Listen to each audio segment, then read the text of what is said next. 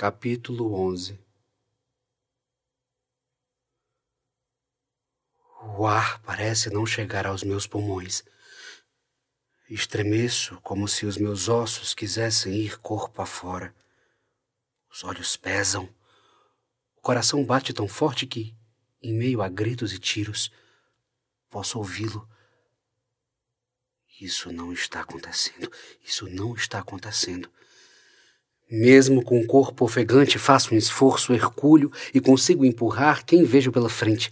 Os guardas cercam o local com uma barreira humana, contornando a parte frontal do museu. Marie! Marie! Meus gritos já soam roucos. Avisto Claudine apavorada. Seguro firme sua mão. Cadê ela? Cadê ela? Não sei, por Deus, se algo acontecer com minha irmã. Os tiros cessam. A multidão se dilui em medo e exaspero. Muitos correm, caem. Olho para os lados numa tentativa frustrada de ver Marie, mas tudo o que consigo enxergar são ambulâncias chegando, pessoas no chão, choro.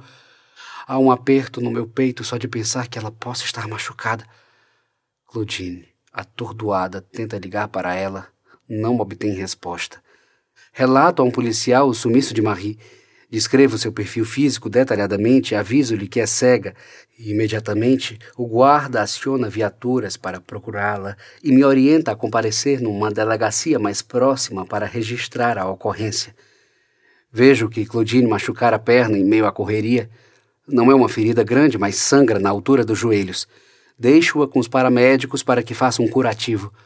Por favor, prometa que ficará aqui. A polícia está logo ao lado. Olharei pelas ruas próximas. Não demoro. Eu preciso achá-la. A jovem assente. Atravesso a rue de l'Amiral de Coligny e tento olhar para todos os lados. Continuo a gritar seu nome. Encontro um senhor, descrevo Marie e pergunto se não a viu. Ele sente muito ao me dar uma negação como resposta. Continuo numa violenta peregrinação, sem parar. Dobro na esquina da Rue Saint-Honor e grito com todos os meus pulmões: Marie! Nada ecoa. Nenhuma palavra. Nenhum ruído me retorna. Apenas soluços embargados dentro de mim. Continuo a caminhar, olhos cansados, a pele aflita, consumida por angústia, um receio nascido em minhas mãos, um desespero contorna meu pescoço. Os pés caminham apreensivos, uma solidez frágil, ossatura, músculos, órgãos. Tudo parece perder a solidez. Se minhas pernas fossem boca, certamente estariam aos gaguejos, titubeando entre pedir calma e pedir ajuda. O estômago deseja invadir-me as córneas ou o dorso. Sinto arrevezado. Respire, respire, Bernard. Respire. Esbarro em um guarda. Falo-lhe sobre Marie, nada.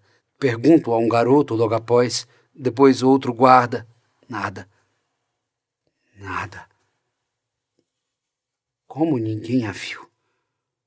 Como alguém neste mundo não haveria de ver Marie? Sigo adiante, vejo os cafés abrindo as portas novamente, táxis chegando, enquanto outro segue em viagem. Uma mulher abraça forte um homem ruivo, próximo a mim. Visivelmente acalenta seu medo. Julgo serem um casal. Que sorte a deles! A salvo agora. Posso ver o alívio no entrecruzar de seus braços, de seus olhares. Continuo a caminhar. Rue Montesquieu. Cabelos acastanhados surgem ao longe. Corro em descompasso para alcançá-los. O meu sorriso se esvai quando me aproximo e vejo que é uma desconhecida. Não era o rosto lívido. Não eram os olhos azuis esbranquiçados que me calam a alma. Paro no meio da rua, sentindo o efeito doloroso desta cena. Cada impulso interno percorre meu corpo, acelerando minha corrente sanguínea. Estou nervoso. Estou com medo.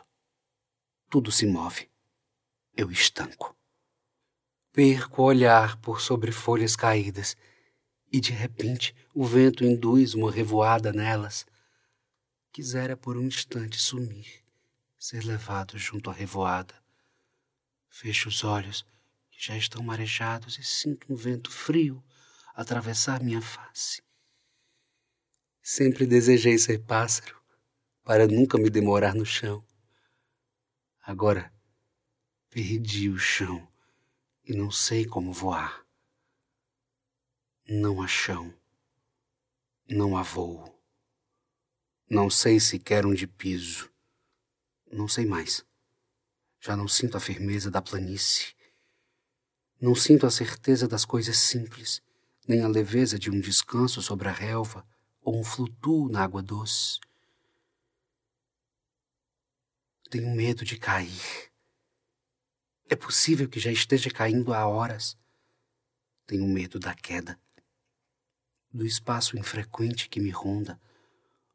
Olho para os lados. Não há lados. Eu não sei o que há. As ruas parecem desconhecidas. Tudo isso. Um pesadelo. Uma alteração sanguínea nas veias da realidade. Os muros estreitam-se. O céu suprime. O garoto de olhos cavos grita dentro em mim: Alçar voo! Alçar voo! alçar voo, alçar voo. Nunca senti asas, nunca senti ventania, nunca senti tanto a vida até conhecê-la, a ela. Marie, Marie. Temperaturas mudam desenfreadas em meu corpo, um redemoinho quente, frio, seco, áspero. Tudo gira febril em meu entorno. O ar que sai de dentro de mim é um gás, espalhando sinais suplicantes à procura dela. Está difícil respirar, mas sigo numa constante hiperbolia. Meu rosto, atordoado pelo sol, soergo o braço direito e continuo a gritar seu nome. As palavras evocam, as palavras têm pele e energia. Mais do que nunca, preciso acreditar nisso. O sol me arde os olhos. Como pode o sol arder-me os olhos se há um frio no âmago, rachando meus ossos? Olho em volta, a cidade mergulhada em fumaça. Ao longe, uma mulher a correr com sapatos nas mãos, o semblante polvoroso. Um receio abismal se constrói ali, naquela imagem. O medo, a pressa. Torno a clausura de minha angústia na ocasião de um segundo. Respirar. Preciso respirar. Ai. Silêncio. Longo silêncio. Volto à Place du Louvre para saber como está Claudine. As portas continuam fechadas. Não há mais ninguém, além de guardas e paramédicos. Estou revoltado com a maldita polícia e a segurança do museu por terem fechado as portas para tantas pessoas que estavam em perigo. Este é o lado torpe e sombrio da elegância de Paris, onde uma obra de arte vale mais do que uma vida. Muitos que respiram o ar da cidade-luz são invisíveis a certos olhos suntuosos. Isso é normal hierárquico, como aprendemos que deve ser. Para mim, é ascoroso, repulsivo. Dentro de toda a beleza arquitetônica, há cimento. Eles nos olham, mas não nos veem. São muitas as situações em que lhes falta humanidade. É melhor eu ligar para a professora Suzanne. Provavelmente serei demitido depois disso. Observa os arredores do museu com algum resquício de esperança. Na verdade, de desejo. É mais um desejo do que uma esperança. Se a esperança move montanhas, o desejo move o mundo. Esse querer desenfreado a nos tirar do eixo, essa mola propulsora a nos lançar para longe ou nos empurrar à beira de um precipício. motor e alimento do universo, essa vontade tão impulsora como um desfibrilador que traz um corpo de volta à vida. O desejo é um intermédio e tumulto de nós mesmos. É a projeção e o arremesso de nossos sonhos mais improváveis.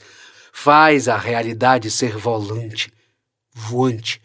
Transforma o inaceitável em possibilidade, ainda que a possibilidade rasgue-nos, sufoque-nos ainda que a possibilidade nos destrua.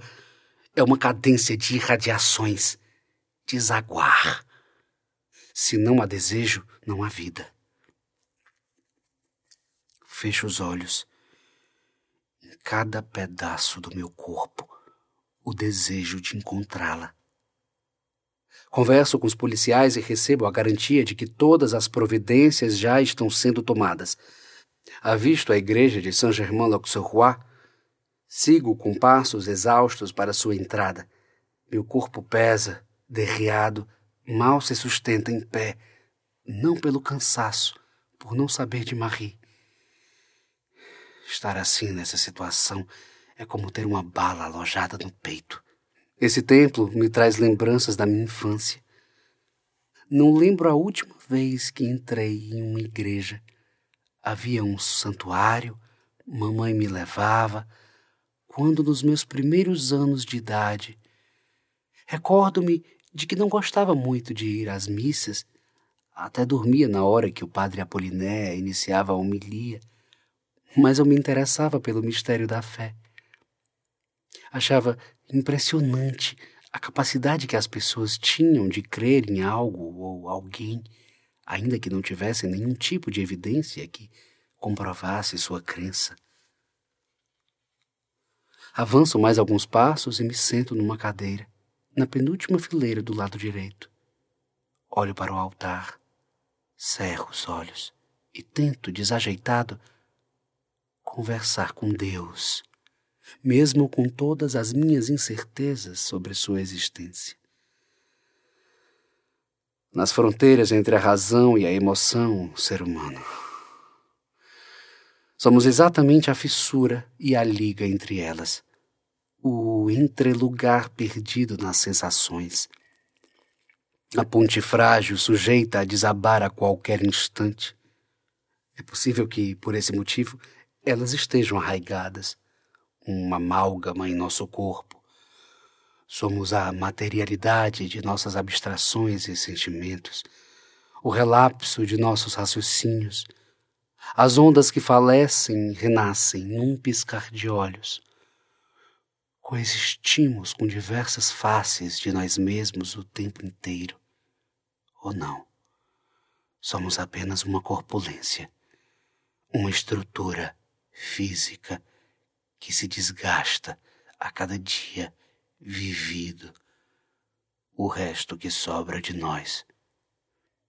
Seja o que for, nem sei por que divago sobre isso agora. Estou aqui, nesse momento, um reles corpo, pedindo alguma ideia de Deus ou alguma energia que traga Marie de volta. Não sei como fazer.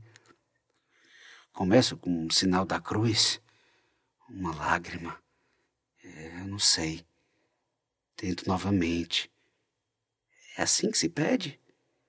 Esqueci as orações. Outra lágrima. Respiro fundo algum ar. Ela tende a aparecer tem de estar bem. Ajoelho-me novamente, desta vez sem orações, sem sinal da cruz. As lágrimas. Ponho as mãos em concha sobre o meu rosto. Continuo. Por favor, se você existe, traga-la de volta. Depois de tentar o rogo, de cerro as pálpebras, já não queria abri-las. Uma anciã sentada na ponta de um banco ao lado da porta lateral.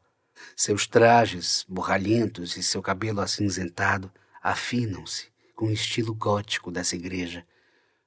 Olha firmemente para o altar. Em sua mão direita há um terço de madeira. Ela o aperta com tanta força, poderia esmagá-lo a qualquer momento movimenta os lábios com rapidez e destreza.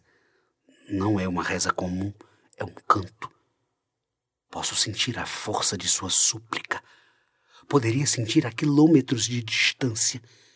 Eu invejo a sua fé, o seu ajoelhar diante de pinturas e estátuas. O terço cai no chão. No mesmo segundo, sua concentração é interrompida. Ela o apanha e olha em minha direção. Só há nós dois nessa igreja. A anciã permanece a me fitar. Sabe que estou atormentado, sabe de minha dor. Seus olhos estão tristes, mas em algum lugar existe vigor dentro deles. Não sei pelo que clama, nem mesmo sei se está aqui. É melhor eu ir. Preciso avisar a todos o que está acontecendo. Preciso dizer a Anne que não será mais possível participar da abertura do festival amanhã. Preciso ver se a polícia já sabe de algo.